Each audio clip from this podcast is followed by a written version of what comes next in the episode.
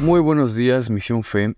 Hoy, 17 de julio del 2023, continuamos con nuestro devocional titulado Por Amor, basado en la lectura bíblica de Primera de Corintios 8, del 1 al 13.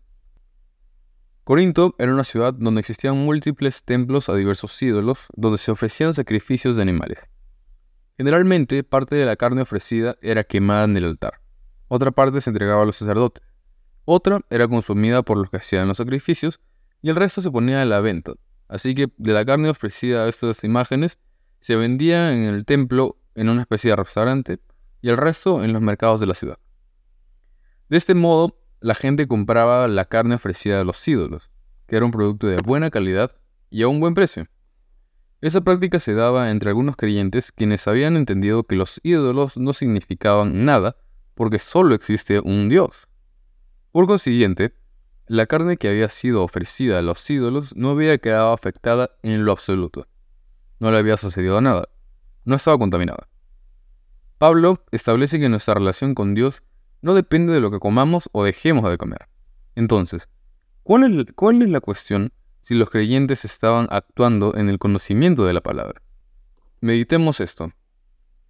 El problema no se encontraba en la comida pues cada uno podía comer con total libertad si así lo deseaba.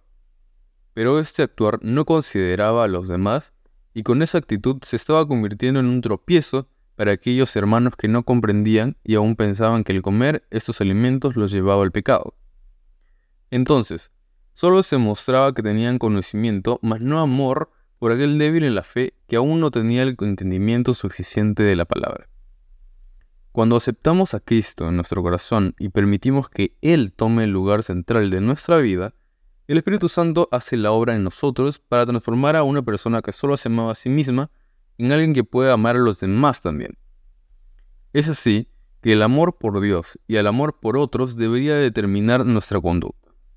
Si nuestra alimentación, vestido o cualquier otra cosa que podamos hacer pudiera causar que nuestro hermano no sea edificado sino por el contrario le genere conflicto o confusión, entonces evitemos hacer todo aquello que aunque parezca superfluo para quien comprende por su madurez la verdad, quizás las normas puedan parecernos triviales y superficiales, sino que se busca el bienestar de los demás antes que el nuestro. No se requiere un libro de reglas o prohibiciones, sino solamente el hecho de aceptar la responsabilidad y limitar nuestra propia libertad cuando ésta pueda dañar a otra persona. Versículo clave. 1 Corintios 8, 13. Por lo tanto, si mi comida va a hacer caer a mi hermano, mejor no la como nunca, para no hacer caer en pecado.